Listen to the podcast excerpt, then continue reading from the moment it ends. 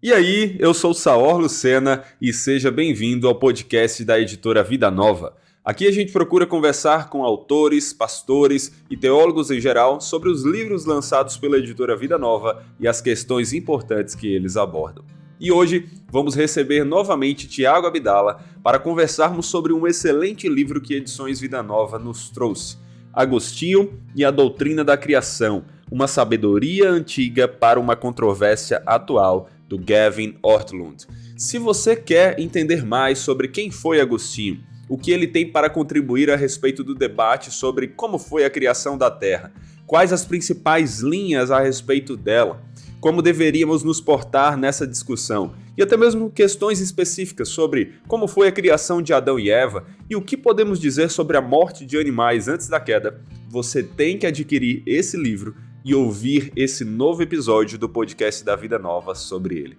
Então, Tiago, seja bem-vindo mais uma vez ao podcast da Vida Nova. É um prazer ter você aqui com a gente, meu irmão. Olá, Saur. É uma alegria para mim poder participar do podcast e conversar um pouquinho sobre esse livro tão precioso que a gente tem em mãos. Ah, com certeza vai ser uma conversa muito interessante. Afinal, não tem como falarmos de Agostinho ou de algo relacionado a ele sem termos uma conversa frutífera, né? E, Com cara, certeza. antes da gente continuar aqui, a gente vai. Eu vou pedir para você apresentar um pouco mais do autor de, e do próprio uhum. Agostinho também. Mas vamos começar com a sua apresentação. Você já teve aqui no podcast, né? Mas sempre vale a pena, nem que seja de maneira breve, a gente trazer mais uma vez uh, um pouco do que é o teu ministério, de como você tem servido aí no Brasil e por mais da, da sua vida, né? Joia Saur, eu sou pastor batista pastorei por 13 anos uma igreja batista na cidade de São Paulo, ao mesmo tempo que contribuía com edições Vida Nova para tradução e também edição de texto. E mais recentemente me mudei aqui para o norte do país, estou no Pará há Olha. quase dois anos, servindo no Legal. Instituto Missionário Palavra da Vida, é, especialmente na área de Antigo Testamento, estudos bíblicos, que é a minha meu foco de pesquisa. Muito bom, meu irmão. Que Deus continue abençoando aí seu ministério. Você continue sendo luz aí onde você estiver. E agora vamos começar a falar do livro em si, né? Aqui nós temos o livro Agostinho e a Doutrina da Criação, uma sabedoria antiga para uma controvérsia atual. E quem escreveu esse livro aqui foi o Gavin Ortlund, ou Ortlund. Qual é a pronúncia certa, Tiago? Gavin Ortlund. Ortlund. Maravilha. Então, além da explicação da pronúncia do nome, fala um pouco mais sobre esse autor, que apesar de ele ser com certeza um bom autor, ele ainda não é tão conhecido aqui no Brasil, né? Então é bom a gente começar por essa apresentação. Quem é ele? Por que, que ele é ele é alguém que pode falar algo proveitoso sobre Agostinho aqui? Joia. O Gavin Ortlund é um pastor batista também. Ele tem o seu doutorado em teologia histórica pelo Fuller Theological Seminary e ele uh, trabalhou no seu projeto final ali, doutorado, em Anselmo de Cantuária, né? Então, é, depois esse trabalho, inclusive, foi publicado. Então, ele é um especialista em história da igreja e é um autor muito prolífico, né? Ele já publicou oito livros, tem apenas 40 anos. E, Caramba! E, pois é, a gente tem já em português uh, o livro publicado, inclusive, por Edições Vida Nova, né, que são questões sobre, sobre as quais vale a pena lutar, né, a questão da triagem teológica, que é também do Gavin Orton. Uh, e, é, e, é, interessante porque esse livro de Agostinho, né, e a doutrina da criação, que você uh, já mostrou para os nossos, para nossa audiência, ele de certa forma ele, ele ele complementa o primeiro livro que Edições Vida Nova publicou, porque quando o Gavin Orton fala de triagem teológica, ele fala justamente de discernir, discernirmos quais são as questões centrais no debate, uh, o que é mais importante, o que é essencial para a fé cristã, e quais são aqueles aspectos nos quais a gente pode ter diferenças, a gente pode dialogar sem necessariamente chamar o outro de herege, né? mas entender que é um irmão que discorda de nós, que tem um pensamento diferente, mas com o qual nós podemos crescer e por meio do diálogo, quem sabe até mesmo às vezes mudar de posição reconhecendo que estamos no, num processo de aprendizado, né? Uh, ele, ele, é um autor que tem me chamado muito atenção, né? Ele tem um outro livro é, chamado também Humildade, ainda não foi, não foi publicado em português, né? E nesse livro ele também fala muito sobre uma é, sobre a humildade como uma virtude que nós precisamos cultivar como cristãos. Né? A verdade ela é central, ela é importante, mas ela precisa ser acompanhada de amor e humildade quando a gente dialoga e debate certas questões. Muito bom. Essas duas palavras, né, amor e humildade, elas são muito importantes para a escritura e super relevantes para o nosso momento atual, onde a gente vê sempre a extremos e debates acontecendo o tempo todo, e isso levando a discussões, separações. E é importante a gente ter aqui um autor escrevendo sobre isso a partir de uma cosmovisão bíblica e tratando de assuntos tão relevantes, né? E aqui nós. Sim, pode falar. Até uma curiosidade interessante, né? O, o. Gavin Orton, ele publica, né? Ou ele escreve, na verdade, esse texto, depois ele vai publicar, no momento em que uh, um, um, centro de estudos do, do, Trinity Divinity School, né, conhecido como Carl Henry Center for uh, Theological Understanding, em que ele, ele pesquisa, ele ganha uma bolsa para fazer essa pesquisa, e nessa pesquisa, então, ele vai trabalhar com Agostinho justamente para propor um diálogo que já está sendo fomentado nesse, nesse período de pesquisa desse centro que há lá no Trinity Divinity School. Então, é, é bem interessante entender também como é que foi o processo. Né? Ah, maravilha, maravilha. Dá para a gente, inclusive, comentar um pouco mais agora ao falarmos mais de quem é Agostinho, porque Agostinho já é uma figura bem conhecida no nosso meio, ah, talvez seja um pouco ainda mais conhecido no meio reformado, de maneira geral, mas ele é alguém muito importante para a história da igreja como um todo, não é mesmo? Uhum. É uma figura que, inclusive, comunica e é bem visto tanto no meio católico por algumas coisas, como também no meio protestante. Mas algumas pessoas talvez estejam chegando aqui nesse podcast de certa forma de paraquedas, uhum. ou estão no início da caminhada e ainda não sabem que é Agostinho. Então valeria a pena, antes de qualquer coisa, a gente dar uma visão geral sobre quem é esse servo de Deus. Joia. Agostinho foi pastor na cidade de Hipona, foi bispo na cidade de Hipona. Ele vai ser ordenado bispo por volta de 391, né? ele vive até 431 depois de Cristo, né? Uh, Agostinho ele nasce num lar é, de casamento misto, por assim dizer. Né? Mônica, sua mãe, é católica, é cristã, uh, e seu pai ele não é convertido. E Agostinho vai uh, ao crescer nesse ambiente, né, vai, vai se interessando pelos estudos de retórica e tudo mais. Inclusive, ele uh, sai da sua cidade, vai estudar retórica em um outro local, e por fim ele vai parar. Uh, ele, ele nasce em Tagaste, né? Tagaste, que era antiga Numídia na época do Império Romano, hoje um, o que seria a atual Argélia. Né? De lá ele vai para Cartago. Em Cartago ele vai, ele vai ensinar por um tempo lá em Cartago, já, se eu não me engano, por volta aí dos seus uh, 17, 19 anos, por aí. E depois de um tempo ensinando em Cartago, ele vai para Roma, também ensinar lá em Roma. E por fim ele para em Milão, que era a capital oriental do Império Romano. Uh, lá, em, lá em Milão, ensinando retórica, ele vai ter contato com um bispo muito famoso de lá, que era Ambrósio, que pregava muito bem, tinha uma excelente uh, homilética, e ele é ele é impactado, ele é uh, influenciado pelo ensino de Ambrósio e por volta dos seus 32 anos de idade, ali lá uh, por volta do ano 386, ele, ele, ele se converte ao cristianismo, né? Tem a famosa cena em Sim. que ele está sentado num jardim e ele escuta uma canção infantil dizendo tole led, tole led, né? Toma e lê, toma e lê. Ali então uhum. ele pega o Novo Testamento que ele tinha e, e ele lê Romanos o, o, trecho que falava sobre nós nos, nos revestirmos de Cristo Jesus. Né? E ali, uhum. em Romanos 13, se eu não estou errado, né, ele vai experimentar uma conversão. E desse ano de 386 até 391, que é quando ele vai se tornar bispo, ele começa, e na verdade até termina, né, de escrever um comentário sobre Gênesis, inclusive um comentário mais alegórico sobre Gênesis, diferente de um comentário, não totalmente diferente, mas numa, num, num foco distinto do, de um outro comentário que ele vai escrever posteriormente, chamado Comentário Literal de Gênesis. Olha aí. Ah, e, e é muito interessante, porque há uma distância entre esses dois comentários, né, de, de tempo, por assim dizer.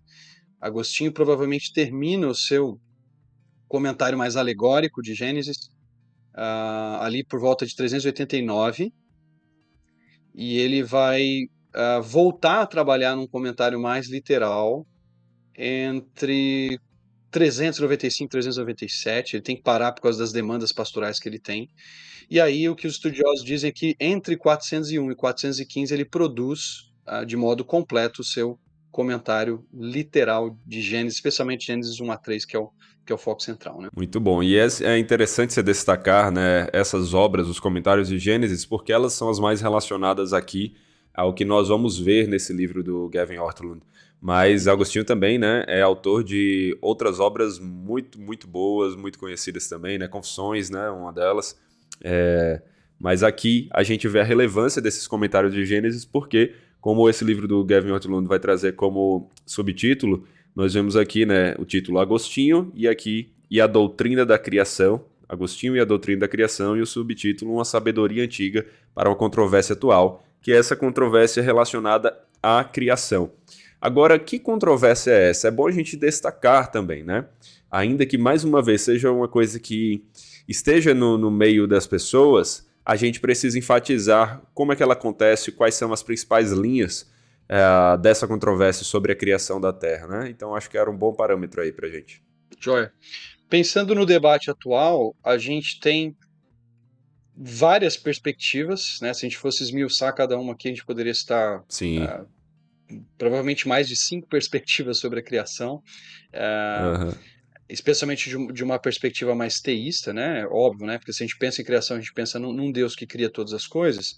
Mas, grosso modo, a, a gente pode pensar a, naquilo que a gente chama de criacionismo da Terra Jovem, que entende a, de modo mais literal os dias, por exemplo, de Gênesis 1, e entende Sim. que o nosso mundo ele é recente. Então a gente está falando de milhares de anos quando a gente fala de Terra jovem, né? não milhões Sim. nem bilhões de anos. Né? Você tem uma posição que é, a, que é o criacionismo da Terra antiga, uh, que crê também numa criação direta, numa intervenção direta de Deus, formando todas as coisas, mas que crê que esse processo foi um processo lento, né, ou que durou mais tempo e você tem, inclusive, alguns criacionistas da Terra Antiga que defendem uma existência de bilhões de anos mesmo para a Terra, né? E até mesmo para a existência né? do, do, do, universo e assim por diante. Então, uh, um tende a ver uma Terra mais recente, com milhares de anos, outro entende também que Deus intervém, mas a Terra é mais antiga, a gente está falando de bilhões de anos. E você tem ah, também dentro dessa discussão aquilo que é conhecido como evolução teísta, né, ou teísmo evolucionista, que ah, entende que ah, o mundo passa por um processo em que Deus dirige a sua criação, mas não necessariamente experimenta uma intervenção direta em todo esse processo. Né? Então Deus ele não foi criando cada coisa de uma maneira direta, mas o mundo passa por aquilo que a gente pode, pode chamar de uma macroevolução, não uma macroevolução cega, pelo menos a maioria dos teístas evolucionistas vão dizer isso, né? não uma macroevolução uh, em que Deus deixa o mundo uh, uh, sozinho, né? se, se, se, se desenvolvendo, quase, né? evoluindo, né? exatamente, né? mas que Deus ele vai guiando e norteando esse processo evolutivo. Então você tem basicamente três grandes posições e dentro delas você tem desdobramentos né, dessas perspectivas. Sim. Sim.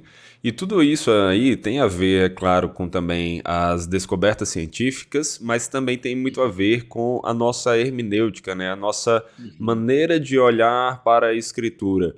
E aqui no, no livro, o Gavin vai falar sobre isso, sobre como a hermenêutica de Agostinho, por mais que ela não seja igual a mais atual, né, a, a que nós usamos comumente nos dias de hoje, ela é relevante para nos ajudar a falar um pouco sobre esse debate, trazer um pouco de uhum. sabedoria e humildade para ele, né?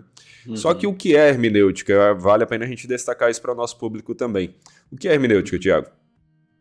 Quando a gente fala de hermenêutica, a gente está falando dos princípios que norteiam a interpretação de um texto. Esse texto ele pode ser oral, ele pode ser escrito ou pode ser visual.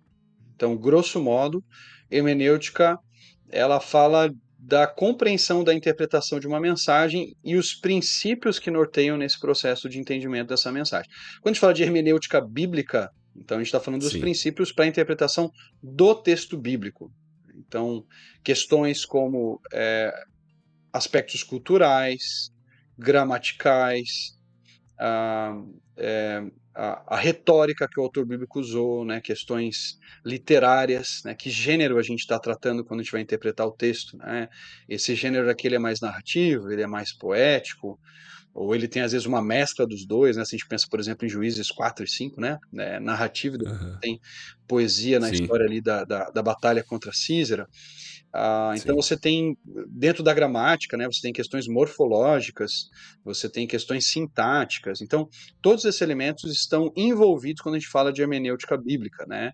E tem a questão histórico-cultural, o momento ali, o período e também o, o, ambiente cultural em que o texto bíblico foi produzido. Né? Como o autor bíblico comunicou com clareza para as pessoas da sua época, de um modo que eles pudessem compreender aquilo que ele estava falando.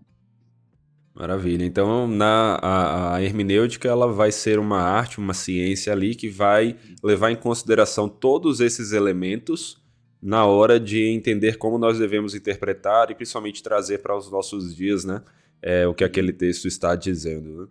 E uhum. o que é que a, hermenêutica de Agostinho tem de tão diferente assim da, da atual? O que é que ela tem que uhum. pode somar para a gente com essa sabedoria e humildade que a gente tanto precisa para debates de maneira geral e também esse debate específico sobre a criação da Terra e do universo? Joia Sauer, quando o Gavin Ortlund traz Agostinho para o debate, ele está pensando justamente em trazer alguém que está de fora do nosso período para talvez nos ajudar a enxergar coisas que nós não conseguimos, né? Ou estamos tão inseridos, tão mergulhados na nossa época, que a gente geralmente olha para o outro como a, ou, ou a posição do outro como sendo quase que um escândalo ou uma heresia. Né? Então, quando ele traz Agostinho, ele traz Agostinho justamente porque Agostinho não se encaixa em nenhuma dessas perspectivas, por assim dizer. Né? Então, é claro que algumas posições né, vão tentar usar Agostinho para falar: ó, tá vendo? A nossa posição é ortodoxa, ela é antiga, tem o apoio de Agostinho. Né? Então, você tem, por exemplo, aqueles que defendem uma evolução teísta usando a ideia de razões seminais de Agostinho para falar de, de, que havia um apoio ali naquele, naquele pai da igreja para a posição que eles defendem. Né? Outros criacionistas da Terra Jovem vão usar Agostinho ah, de um modo diferente, né? Para dizer, não, tá vendo? Olha, aqui ele, ele diz, por exemplo, ele fala, Agostinho fala, por exemplo, de uma criação instantânea. É, e isso é legal, porque quando Agostinho fala de criação instantânea, ele, ele não se encaixa nem em um nem em outro modelo. Porque para os criacionistas da, da, Terra Jovem, Deus vai criar em seis dias. Né? Uhum. Para os criacionistas da Terra Antiga, ou talvez teístas evolucionistas, não, não serão seis dias, serão longos períodos. Né? Mas Agostinho vai falar: não, uhum. Deus criou tudo de uma vez. Né? E, uhum. e, aí ele vai entender os seis dias de um modo diferente daquele que é, qualquer uma das posições entende. Então, Sim. ao fazer isso, a gente traz um elemento que é estranho a nós, Sim. mas que nos ajuda a perceber e a olhar com caridade para o outro, percebendo, peraí, tem elementos aqui em Agostinho que estão presentes na posição diferente da minha. Sim. E tem alguns elementos dele que estão na minha posição. Então, como é que eu posso dialogar, como é que eu posso crescer com quem pensa diferente, entendendo que a minha perspectiva, por exemplo, sobre os dias da criação, elas, elas, ela, ela, aliás, a minha perspectiva, ela não é uma perspectiva monolítica dentro da história da igreja. Então, uhum. mesmo quem diz, olha, são dias literais, ou quem diz, esses dias eles são períodos longos, você tem uh, personagens ou teólogos importantes da história da igreja que articulam é, as duas possibilidades, que Sim. defendem o, o, as, as duas possibilidades de compreensão, de entendimento do texto. Então, isso me faz entrar no debate com mais humildade. Isso me faz perceber que eu não sou o primeiro a estudar essa questão, e eu posso aprender com os meus irmãos do passado que debateram e que talvez eu vou discordar em, em vários pontos ou em alguns pontos, mas me ajudam a dialogar com mais cuidado e com uma disposição de aprender mais. Exato, exato. E é como você falou, né? Ao longo da história da igreja, nós vemos essa, esse debate acontecendo, nós vemos uhum. posições diferentes por, ah, defendidas por grandes expoentes a homens piedosos, estudiosos. Uhum. E até nos dias de hoje nós continuamos tendo isso, né? Ainda é um assunto que traz discussão e que nós temos pessoas que nós admiramos em ambos os lados da, do debate, trazendo posições distintas, mas uh, pessoas que nós concordamos com as bases da fé cristã, né? E que nós admiramos em muitos sentidos. E só que é, é a gente estava até conversando um pouco aqui antes, né, da gravação, como a, o debate ele vai para um, um lado que não é o que deveria acontecer no meio cristão, né? Por uhum. exemplo, uhum. aqueles que olham para quem pensa na Terra Jovem e dizem assim: ah, pensar na Terra Jovem é você ser quase que ignorante, você não pensar nas evidências, você ser um fundamentalista. E você olhar para a, a Terra Antiga ou para o evolucionismo teísta, aí os da Terra Jovem vão dizer é como se você fosse um liberal, como você se você não tivesse crendo mais na, na inspiração das escrituras. E não é isso né, que a gente deveria ver, e aí a gente vê Agostinho sendo útil para esse debate. Qual, a, qual é essa importância tão grande que Agostinho vai dar à humildade é, e quais lições dele em relação à humildade que vão ser úteis para esse debate, para a gente não cair nesses extremos assim? So, eu acho que o primeiro ponto é entender que Agostinho gasta mais de 20 anos nesse processo de confecção do seu é, é, comentário de Gênesis, né? Porque ele começa com um comentário que tem uma tendência mais alegórica, que é inclusive uma resposta aos maniqueus do seu tempo, ao maniqueísmo do seu tempo, que o influenciou antes dele se tornar cristão, antes dele conhecer a Cristo. Uh, seria bom anos. aqui, Tiago, só, só a gente falar um pouco mais do que é o maniqueísmo para o pessoal. Joia. O maniqueísmo pode ser resumido numa religião bastante sincrética, que vai surgir ali por volta do século 3 depois de Cristo, numa região conhecida como Pártia, né, ou, ou Reino dos Partos. Ah, e você tem ah, o, o, profeta principal dessa é, religião, né, Mani, dando nome a ela, por assim dizer, ele é o último grande profeta dentro da perspectiva maniqueísta, e compreende que Uh, o mundo ele é fruto de um conflito entre dois grandes poderes, por assim dizer, o poder das trevas, que se manifesta de modo material, e o poder da luz, da bondade, que é puramente espiritual. E a ideia básica. Um dualismo é que... aí platônico praticamente também, né?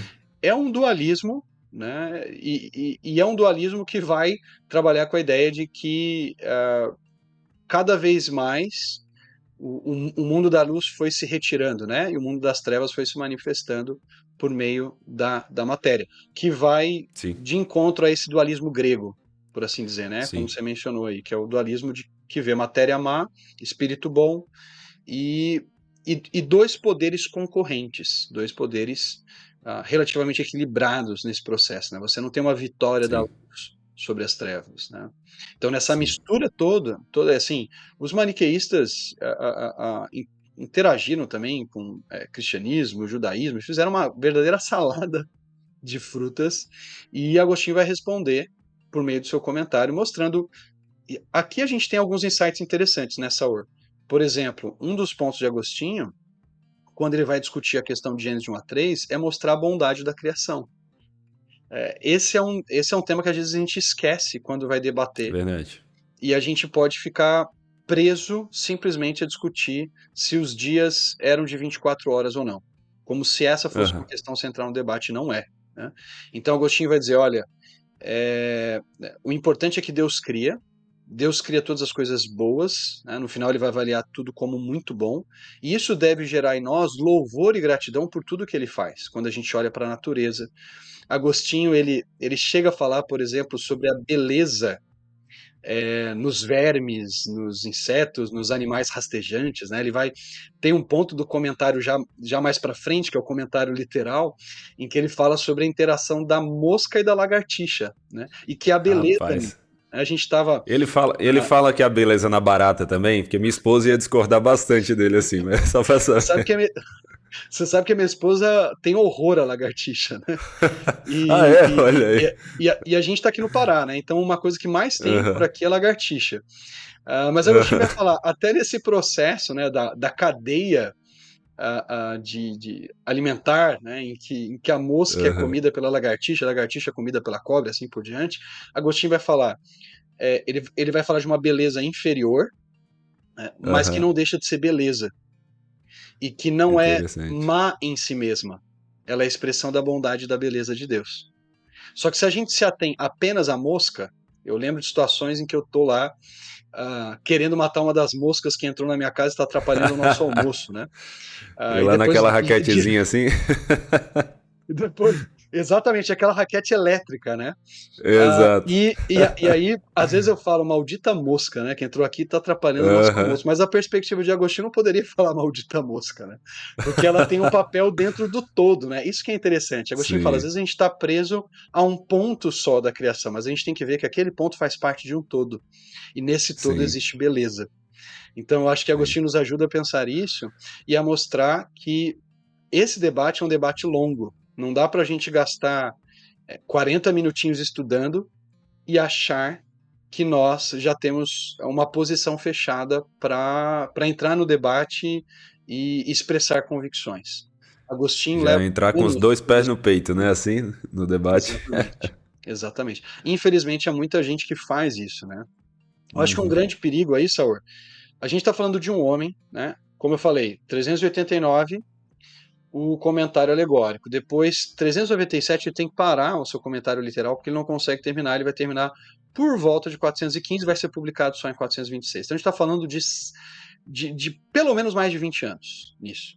Uhum. E às vezes há, há pessoas que acham, porque eu estou há tanto tempo estudando, e ela é de uma determinada disciplina científica, né? ela trabalha com uma área da ciência, ela consegue em si dominar todos os pontos. Esse Sim. foi, esse foi um, um, tema interessante que eu estava conversando recentemente com uh, um, um, homem muito estudioso que eu admiro demais, de, de fora do Brasil, lá da Inglaterra, quando estava lá em Tyndale House, e ele falou para mim, na, é muito interessante que tem alguns autores da década de 80 e de 90 que pelo fato de terem, terem um título de doutor, às vezes tratavam de certos temas que eles não eram especialistas, mas como se conhecessem simplesmente pelo título que tinham. Então, é, Agostinho nos ajuda a pensar também que a gente pode se beneficiar do conhecimento que o outro tem. Mesmo uhum. que o outro tal, talvez não tenha a mesma titulação que nós, mas se essa pessoa está estudando e ela tem um conhecimento de uma determinada área que nós não temos profundidade, nós precisamos também parar um pouquinho para ouvi-la e aprender com essa pessoa. Né? Então, é, é muito interessante. Eu acho que biblistas podem se beneficiar daquilo que cientistas estão discutindo e os cientistas da mesma forma devem uh, ouvir, né, olha, questões de exegese aí no texto, questões que são centrais da exegese para poder, para se beneficiarem nesse processo de estudo, de pesquisa e de debate. Né? Então, acho que o primeiro ponto aqui é humildade. Eu posso ler um trechinho que eu achei muito interessante que o Guilherme cita aqui, quando Maravilha. Agostinho finalmente conclui o seu projeto comentário literal de Gênesis, olha, olha a humildade desse homem no, no, no texto. Ele diz assim: Discuti o texto e escrevi o melhor que pude em 11 livros. Afirmei e defendi o que me pareceu certo. Sobre as muitas incertezas eu indaguei, hesitei, pensei. Deixa eu continuar aqui. Opiniões diferentes não para prescrever a ninguém o que deva pensar acerca de pontos obscuros, mas sim para mostrar que estamos dispostos a ser instruídos quando tivermos dúvidas sobre o significado e a desestimular o leitor de fazer afirmações precipitadas onde não conseguimos estabelecer bases sólidas para uma decisão definitiva. Então, o que Agostinho diria para nós, para cada um de nós, é mais humildade, meu filho, mais humildade porque eu passei aqui esse tempo todo e ainda tenho muitas perguntas, tenho muitas questões e estou aberto para aprender e entender melhor o texto. Exato. Eu acho que de tudo aí que você falou também, cara, o que eu acho mais incrível não é nem tanto quando você vê um biblista e alguém que é da área científica e eles querendo tomar as, as, as opiniões deles, as decisões deles sobre a interpretação e sendo firmes nela. E claro, como você pontuou, também tem que haver humildade, com certeza. Mas só numa questão comparativa, que eu fico boquiaberto é um cara como eu, um leitor comum, que não seja especialista demais nem numa coisa nem na outra, e que ele lê um livro e ele começa a virar o advogado daquela visão, como se uhum. todo o restante fosse ignorante, tudo porque ele leu um livro sobre defendendo uma visão. Né? Sim. E ele nem dialogou com os outros sobre as suas opiniões, enfim. Então, uhum. assim, essa humildade é muito relevante para dias onde na internet a gente vê tanto, tanto comentário né, agressivo de cristãos. Isso aí é, é uhum. complicado, uhum. né? Uhum. É interessante, né, a gente perceber. Você tem, por exemplo, um livro chamado Evolução Teísta. Sim, inclusive ah, já temos podcast dele, ele aqui na, no, no, canal. Legal, perfeito. Então, recomendo o pessoal assistir o, o, o podcast e também adquirir o livro. Ler o livro. Uh, porque esse livro ele vai juntar homens que têm uh, posições tanto de terra jovem quanto, quanto terra antiga, mais, eu diria, de, de, de terra antiga, mas que conseguem dialogar e debater uh, a posição do criacionismo. Né? Sim. especialmente é, o, não sei se a gente pode falar de um criacionismo teísta, porque o criacionismo em si ele já é, é ele é pelo menos Sim. na sua, de um modo geral, teísta, né? Ah, mas eles vão fazer uma crítica ao evolucionismo teísta e eles, eles são capazes de produzir um livro juntos, ou textos que vão ser inseridos no mesmo livro, mesmo não concordando em relação à idade da Terra. Então, é, mesmo alguns defendendo uma terra mais jovem outro, e outros mais antiga, eles conseguem produzir um texto juntos. Né? Uma coisa que me chamou muita atenção, Saur, nesse, nessa questão dos debates, a gente estava até comentando, antes de sair, inclusive, o, o, livro do Gavin Orton, e ele cita, foi muito interessante que ele cita numa nota de rodapé esse debate que eu tinha assistido lá do, do, do Carl, Carl Henry Center, né? que, é, que eu já mencionei uhum. anteriormente, uh, em que você tem Albert Moller, que é uhum um criacionista da Terra Jovem debatendo ou conversando com John Collins, que, que advoga uma Terra antiga. Os dois são criacionistas. Mas o Albert Molle vai dizer, olha, essa questão se a Terra é jovem ou se ela é antiga, ela não é uma questão primária nem secundária no debate se a gente pensa numa triagem teológica. Ela é uma questão terciária. Sim. E ele vai afirmar: olha, eu, eu, eu posso ter professor no seminário em que eu sou, sou presidente, o Seminário Batista do Sul, lá dos Estados Unidos, que discorda de mim nesse ponto. E a gente consegue conviver e trabalhar na mesma instituição.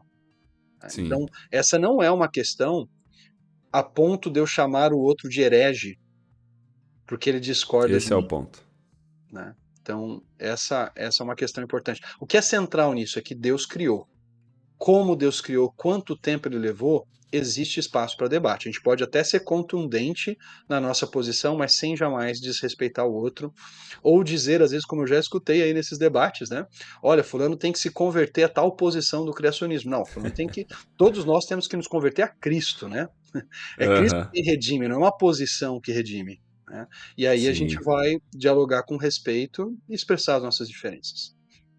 Maravilha, maravilha. Esse é o foco, né? Aqui a gente aprende muito a respeito disso, dessa humildade que Agostinho vai nos trazer para um debate, né? Como uhum. você falou, alguém que se dedicou durante tantos anos, tantas décadas aí, uhum. estudando sobre esse assunto, dentre outros, e ainda assim chega a, a, a, um momento que ele diz: olha, ainda precisamos ter cuidado, ainda precisamos aprender mais, ainda há perguntas uhum. para as quais não temos resposta. Um dia teremos, Perfeito. um dia teremos, pela Perfeito. graça do Senhor, mas precisamos ser humildes com aqueles que discordam de nós nesses pontos. Ainda assim, vale também a gente falar aqui, inclusive é um dos capítulos uh, do livro aqui, do, do Gavin, uh, sobre a visão de Agostinho a respeito da, do sentido literal de Gênesis, né? É o capítulo 3 aqui, Resolução de um debate antigo. Agostinho sobre o sentido literal de Gênesis. Você consegue resumir um pouco para a gente, Tiago, falar um pouco para a gente sobre qual é a visão de Agostinho sobre esse sentido literal? Sim, quando ele fala sobre. Eh, quando ele escreve o comentário literal de Gênesis, o comentário completo, né, que, é o, que é o último, ele vai falar, às vezes, até mesmo de um sentido, às vezes, tanto literal quanto mais espiritual, por assim dizer. Né? Então, Agostinho ele crê num Adão histórico, ele fala que Adão não teve pai, mas, por exemplo, Agostinho, na questão de como Adão foi formado? Deus pegou literalmente barro e formou Adão? A compreensão de Agostinho é que não. Né? Então aqui a gente sabe que vai ter uma certa discordância no debate, certo? Algumas pessoas não vão dizer não, realmente é, é literalmente do barro, outros vão dizer não. Aqui é, é, é, é, uma imagem que se usa para o processo de criação, para retratar Deus como oleiro, né? então existe essa discussão. E Agostinho vai dizer: existe um Adão literal, um Adão real, que viveu num Éden real e literal, mas que ele também entende o Éden, pelo, pelo menos no seu primeiro comentário, como a expressão do, do, de, do desfrute de alegrias e prazeres que, que a alma humana encontra nesse processo inicial da criação. Então, Agostinho mescla um pouco das duas posições, e é claro que talvez em alguns pontos a gente vai dizer aqui eu não, aqui eu não concordo, né? É muito interessante que ele vai comparar, ou ele vai, vai uh, fazer uma equivalência aí entre a serpente, né, e os maniqueus da sua época, óbvio, né, que ele vai fazer esse link uh, da, da né, dessa, dessa teologia equivocada, dessa teologia má, né, dessas ideias errôneas, né, que inclusive o, o, o, seduziram por um tempo antes da sua conversão, mas eu acho Sim. que ele, ele acaba mesclando, né? Ele, por exemplo, vai dizer que a mulher, de fato, ela foi é, criada a partir do homem, Uhum. Uh, e, e às vezes é difícil você definir se ele, se, por exemplo, se essa criação da costela é, era literal, talvez sim, mas ele vai dizer que, por exemplo, Deus vai usar anjos nesse processo de, de confecção da mulher a partir da costela do homem. Né? Então, ele traz, traz, uma mescla. Ele, ele vai falar também, por exemplo, do conceito de, uh, de, de essa, essa semente inicial que vai se desdobrando no processo de criação que tem a ver com é, a maneira como Deus guia o mundo através da sua providência. Então você tem uma, uma mescla aí de, de, de, questões e de abordar essas questões que a gente vê Agostinho, por exemplo, na discussão dos dias que eu já mencionei. Ele, ele não crê que os dias são literalmente dias de criação. Ele crê que são dias em que Deus revela para os anjos aquilo que ele fará.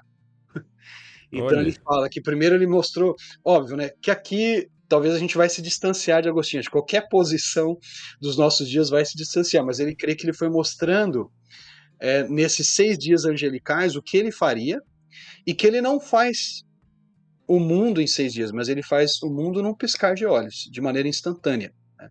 Na verdade, uhum. ele vai inclusive recorrer ao livro de Eclesiástico, né, que é um livro, a gente, né, tradição evangélica, a gente Sim. tem um livro uh, uh, deuterocanônico, não é um livro canônico, né, é, e nós não, uhum. não, evangélicos não, não cremos que seja a palavra de Deus, mas Agostinho lidava Sim. naquela época com certos livros que eram uh, apócrifos, e ele vai olhar para Eclesiástico 18, que trata Deus criando o mundo de maneira instantânea. Então ele diz: olha, Deus criou o mundo de uma só vez. Né? E esses seis dias, então, seriam os dias em que Deus revela para os anjos aquilo que ele vai fazer. Né? O Gavin Orton usa uma figura interessante, né? Como, sei lá, num desenho, o mago que tem uma, uma bola de cristal, né? e, e, mostra para os seus ajudantes o que ele vai fazer, o que ele vai criar. Né? Então ele, ele, ele, tenta ilustrar a ideia de, de Agostinho com essa imagem mais conhecida nossa. Né? Óbvio que não é exatamente isso que Agostinho está falando. Né? Uh, uhum. Mas ele, por exemplo, não. Você quer ver um ponto interessante do porquê que ele é, discute essa questão da literalidade dos dias? Porque quando a gente chega, por exemplo, em Gênesis 2, ali versículos 3 e 4, onde a gente tem o chamado, é, o, o, primeiro Toledot do livro de Gênesis, o primeiro marcador literário de Gênesis, Sim. diz lá que esta é a história de céus e terra, e a maioria das versões coloca quando Deus os criou. Uhum. é a grande questão? A questão é que o termo dia, yom, do hebraico, aparece ali. É, o, o texto diz literalmente: esta é a história, ou a gênese, né, de céus e terra no dia em que os criou. E Agostinho uhum. vai fazer esse ponto, quer dizer, Deus criou o mundo em um dia, instantaneamente, uhum. ele criou o mundo em seis dias. Então, ele vai mostrar esse uso, de certa forma, flexível de on, para talvez até nos advertir quanto, quanto a uma interpretação já a, a, bruta do texto, no sentido de não, de não ter um exame mais detalhado antes de, de fechar a questão. Né? Você pode crer que os dias são literais? Pode crer, mas você precisa, é, precisa primeiro esgotar né, a, as possibilidades, analisar o, o, uso de on ali no Pentateuco e tudo mais para chegar a essa conclusão. Né? Sem de cara presumir, ah, porque usa-se o termo dia, logo então é um dia de 24 horas. Agostinho vai dizer: peraí, né? Olha só como o termo Yom é usado aqui em Gênesis 2.3. Então traz mais pimenta para a discussão, mas nos faz, mais uma vez, ter humildade nesse processo de análise do texto. Muito bom, muito bom. E, Tiago, esse debate que existe entre essas visões a respeito da criação, eles estão em todo local do mundo, né? em todos os círculos aí onde nós vemos, principalmente o cristianismo presente, nós vemos esse debate sobre as visões de criação da Terra. Uh, mas aqui no Brasil, justamente, não é diferente, a gente vê.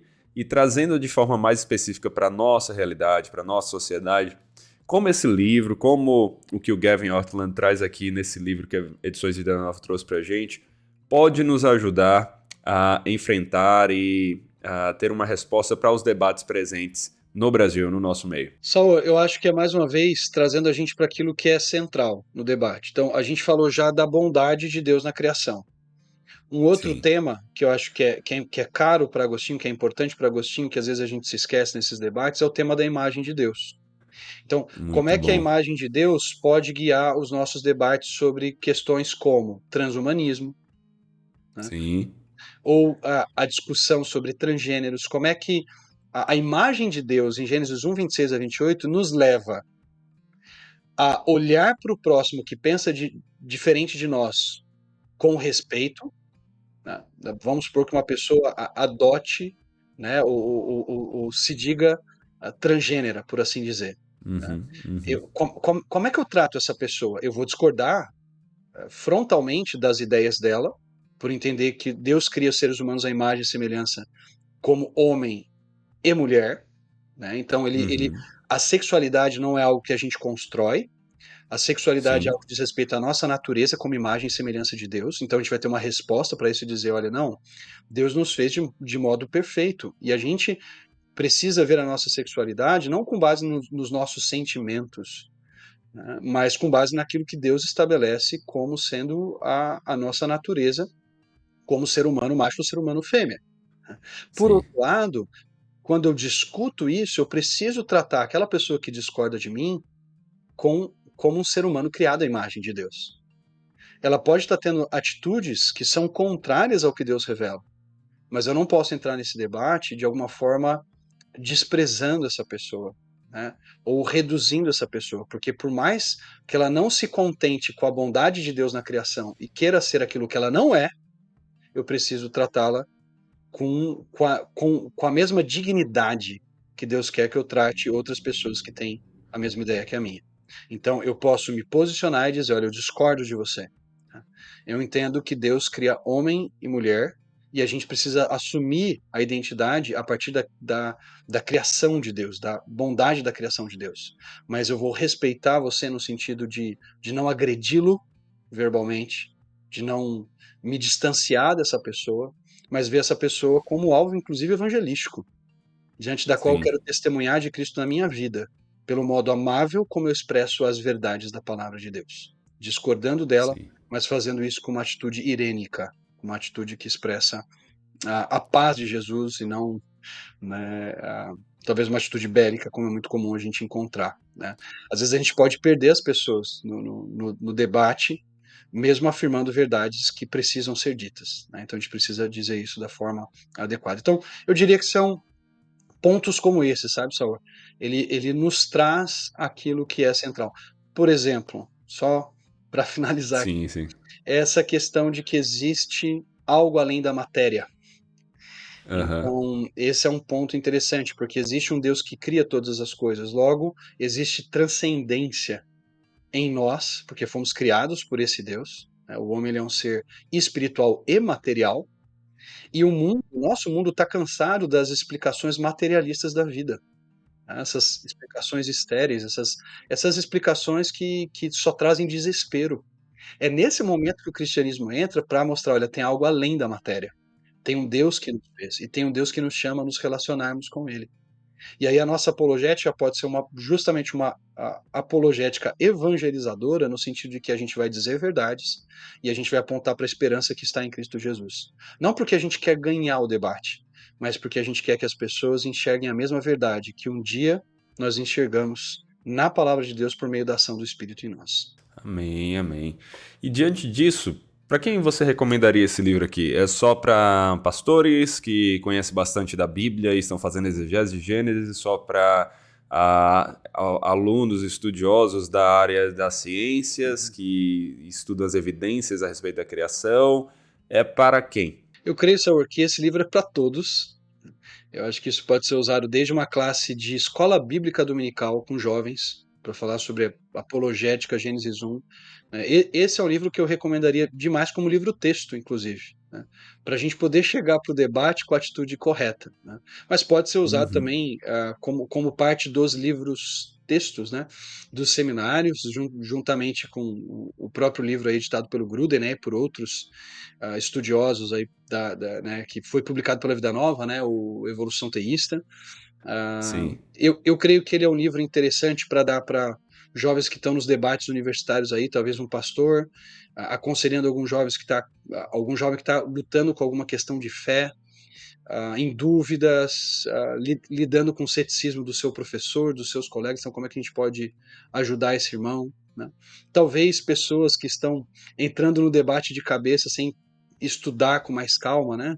Uh, então não precisa ser um jovem, pode ser um senhorzinho da igreja, né? Que, que leu lá um artigo sobre Gênesis 1 e chegou a uma conclusão e ele está, sei lá, envolvido com polêmicas na, nas redes sociais, né? O pastor pode chegar para esse irmão e falar, meu querido, toma esse livrinho aqui, sai um pouquinho aí do Facebook, né, do Twitter, e, e, e vamos uhum. ver como a questão é mais complexa do que você imagina. Então, eu acho esse livro extremamente pastoral, Saor. Eu acho que é, ele é extremamente útil para a igreja local, para seminários também, eu estou no ambiente de seminário, eu acho que ele seria muito importante para os seminários, mas ele é muito pastoral, e um pastor pode usar tanto em forma de, de, de livro-texto para um currículo de escola bíblica, quanto para os seus aconselhamentos e discipulados. Maravilha, maravilha.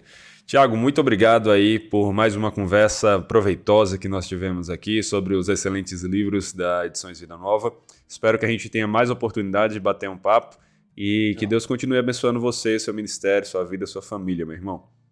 Amém. Muito obrigado, Saor. Para mim é uma alegria, um privilégio grande participar desse podcast e estou muito feliz com o lançamento desse livro. Muito bom. E você aí que nos ouviu, que nos assistiu, gostou, ficou interessado nesse livro, adquira, leia, apresentei e também gostou do nosso podcast, deixa aí seu comentário, seu like e também nos ajude a compartilhá-lo com outras pessoas. Fique também de olho nos nossos outros materiais, nossos outros podcasts. E é isso aí, até a próxima. Valeu!